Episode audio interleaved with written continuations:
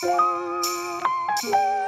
j'ai eu l'âge de commencer à vivre des histoires d'amour, j'ai pris des boîtes de chaussures dans lesquelles j'ai conservé tous les souvenirs des relations que je vivais. Il y a des places de cinéma, des vieux chewing-gums mâchés, des mots d'amour, des mots d'adieu, des billets d'avion, pas mal de billets d'avion. Je les ouvre une fois par an à la fois parce que ça me fait du bien d'y retourner, mais aussi parce que regarder en arrière, ça fait rire le présent. J'ai eu envie de vous raconter les grandes histoires de ma vie et les échecs qui m'ont permis d'arriver au bon endroit. Je m'appelle Clara Malinov. Bienvenue sur mon podcast Échecs et Mecs.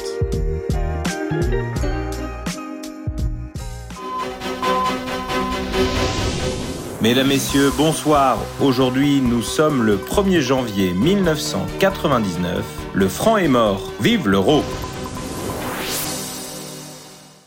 Quand j'ai eu 14 ans, mes parents se sont séparés. Ma mère a décidé de quitter notre 92 natal pour s'installer dans le 15e arrondissement de Paris.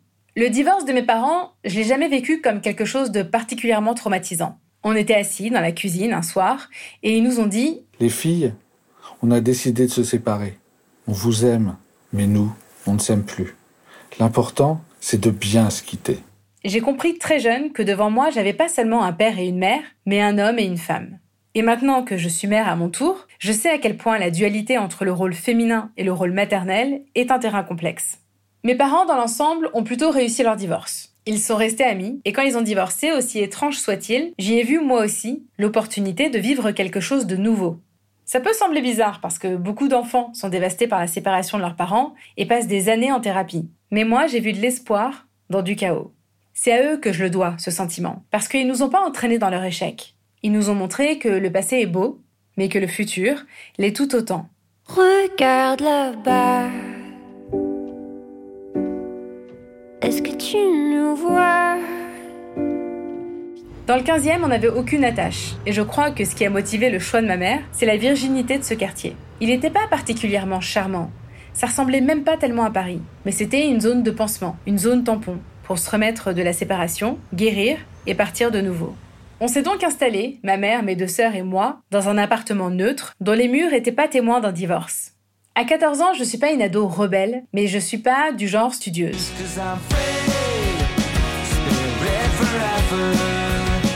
J'ai mes règles pour la première fois et une poitrine qui commence à se montrer, mais qui s'arrête net dans une croissance qui reprendra jamais. J'ai des taches de rousseur plein la figure, une raie en plein milieu de mes cheveux foncés, et heureusement, j'ai pas d'acné. J'ai la même paire de Reebok classiques que je renouvelle tous les 3 ans. C'est l'époque de Pimki, de Jennifer, du Sentier, du retail pas cher, mais stylé. J'entre donc au collège en bas de la maison, en 4 C, et je rencontre Flora. Flora, c'était l'opposé de moi. Elle était blonde, voluptueuse, et elle faisait ses devoirs. Elle et moi, on avait un peu la même loose. On n'était pas les pires, il y avait une base, un potentiel, mais on était loin de savoir l'utiliser. On regardait les garçons, on en parlait, et souvent il se passait rien de plus. À cette époque, sans internet et téléphone portable, on s'occupait en se donnant des rendez-vous qu'on était obligé d'honorer. Donc on faisait le tour de la médiathèque, on croisait Kevin 3 minutes et on en parlait 4 heures et demie. On se faisait percer les oreilles en imitant la signature de nos parents. Mais si, c'est bon, je te dis que ça va le faire. On écoutait en boucle Britney Spears, Christina Aguilera, Maria Carey, et on allait au magasin du coin pour acheter un haut qui pourrait nous sauver et nous sortir de notre anonymat. À cette époque, je me sentais très invisible. Les garçons me regardaient pas, ou peu, et je vivais dans un désert sentimental. On échangeait aussi un cahier dans lequel on écrivait tout ce qui nous passait par la tête. On avait même inventé notre propre alphabet. Une sorte de hiéroglyphe. Il fallait attendre le lendemain pour lire la réponse.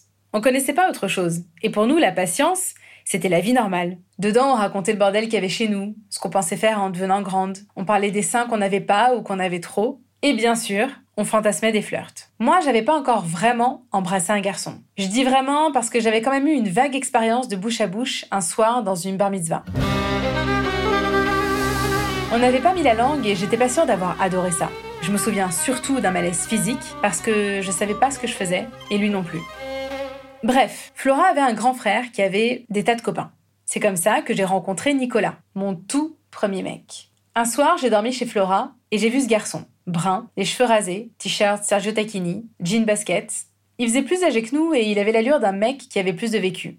On a parlé de loin et à travers les autres, mais j'ai senti qu'on s'aimait bien. Le lendemain, en cours, je pensais qu'à lui. J'ai gardé le mot sur lequel je demande au frère de Flora si je lui ai plu et sur lequel il me répond qu'il a très envie de me revoir. J'ai encore le goût de la plénitude liée à la réciprocité.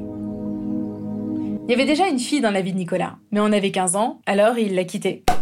On s'est revus avec un ami en commun. C'était un samedi soir et on n'avait pas vraiment d'endroit où aller, alors on est restés tous les trois dans la cage d'escalier de mon immeuble. La lumière s'est coupée et j'ai senti qu'il avait envie de m'embrasser. Ce moment avant d'embrasser quelqu'un, je l'aime intensément. Il n'y a pas qu'un regard qui dit ⁇ Je vais t'embrasser ⁇ Il y a quelque chose de totalement invisible mais présent dans l'air, comme un genre d'aimant sensuel qui se frotte à vous deux et qui vous attire l'un vers l'autre sans avoir besoin d'y placer des mots. À ce moment-là, j'ai 15 ans et en dehors de ma fameuse expérience de bouche à bouche, j'ai jamais embrassé un garçon avec la langue. Je sais pas comment faire et je suis terrifiée à l'idée de pas la tourner dans le bon sens. Un peu plus tôt à la maison, je mets de la pâte gluante dans du cellophane en guise de bouche et je m'entraîne là-dessus. À minuit, quand notre ami s'en va et nous laisse enfin seuls, on est devant la porte de mon immeuble et je sais que c'est maintenant. Nicolas se penche vers moi et me donne mon premier baiser. Avec la langue qui tourne dans le bon sens, je trouve ça chaud, tendre, humide, ça me plaît. Et de là, j'ai commencé ma première vraie relation. Le Nokia, son serpent et ses textos à 10 caractères ont fait leur apparition, ainsi que les premiers Tu me manques. et Je pense à toi. je découvrais et j'apprenais les codes d'une relation amoureuse. On se retrouvait après les cours, on écoutait Arsenic, NTM, le ministère amer. Et rapidement, on a eu notre lot de drames adolescents. On cassait tous les deux mois, et je savais que notre relation, pour le moment sexuellement platonique, devrait grandir en même temps que nous. Le problème, c'est que je vivais dans la peur constante qu'il me trompe avec une fille qui couche. Et c'est exactement ce qu'il a fait. Avec des copines à moi, des filles qui passaient par là, des Sandra, des Nathalie, des Virginie. Et j'avais terriblement mal, mais qu'est-ce que je savais des relations? Qu'est-ce que je savais de l'honneur, de la fidélité, de la morale, de la dignité? Qu'est-ce que je savais de tout ça à 15 ans? Alors je prenais les pardons et j'y retournais.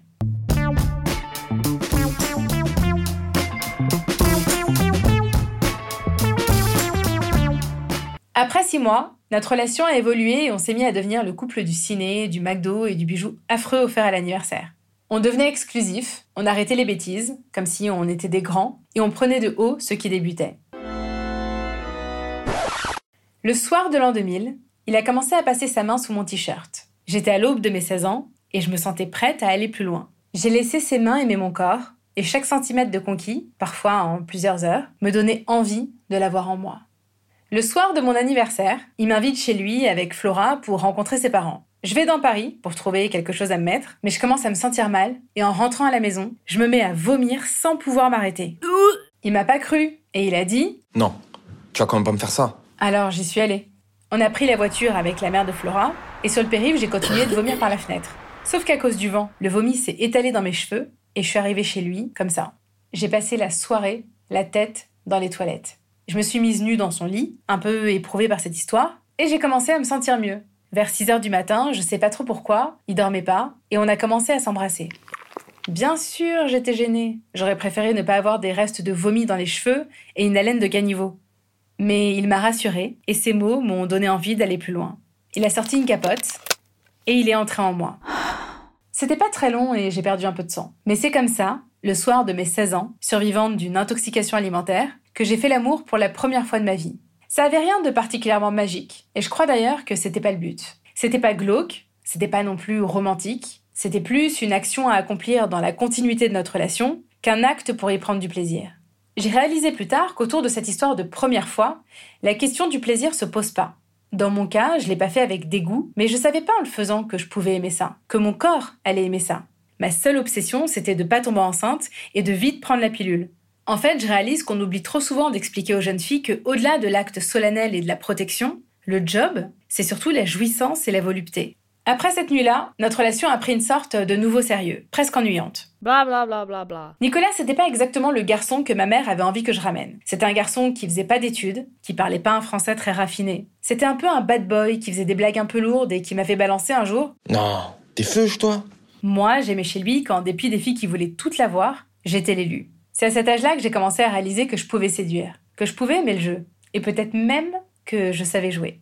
Il m'envoyait des mots d'amour, souvent, et moi aussi, sûrement. Mais à 16 ans, j'avais le sentiment d'être prise dans une histoire de vieux. Ce qui m'attirait chez Nicolas, c'était l'idée que jamais ce serait une route tranquille. Et d'un coup, il me proposait qu'on enfile une paire de pantoufles et qu'on s'assoie confortablement pour réaliser qu'on n'avait rien en commun.